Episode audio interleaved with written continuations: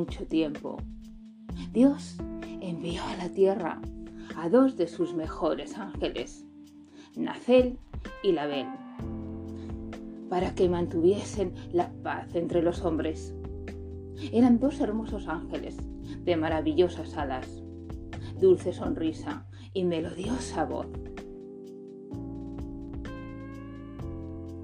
Un día, Nacel enfermó. Estaba triste, pues se creía incapaz de cumplir su misión. Label intentó por todos los medios que recuperase su alegría, pero Nacel iba perdiendo poco a poco sus alas, porque cuando un ángel enfermaba, sus alas desaparecían y el ángel con ellas. Entonces Label preguntó a los demás ángeles y estos le preguntaron a Dios.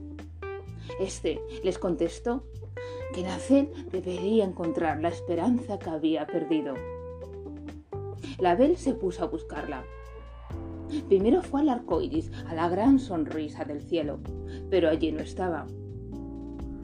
Decidió ir a la cima de la montaña más alta, desde la cual se veía el mundo entero, pero tampoco la halló, pues con los ríos, en los mares, en los valles, en los árboles, en la naturaleza propia, en todos sitios, y no la encontró, hasta en el corazón de los hombres, pero esos también habían perdido la esperanza.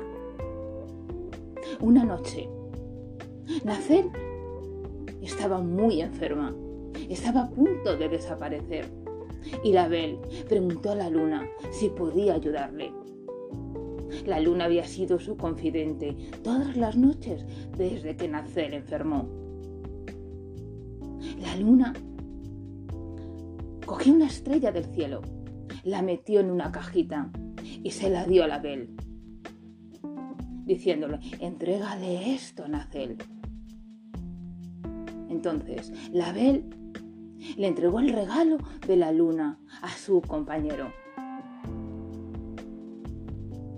Cuando Nacel abrió la caja, salió una hermosa luz, una luz maravillosa que lo inundaba todo y se recuperó.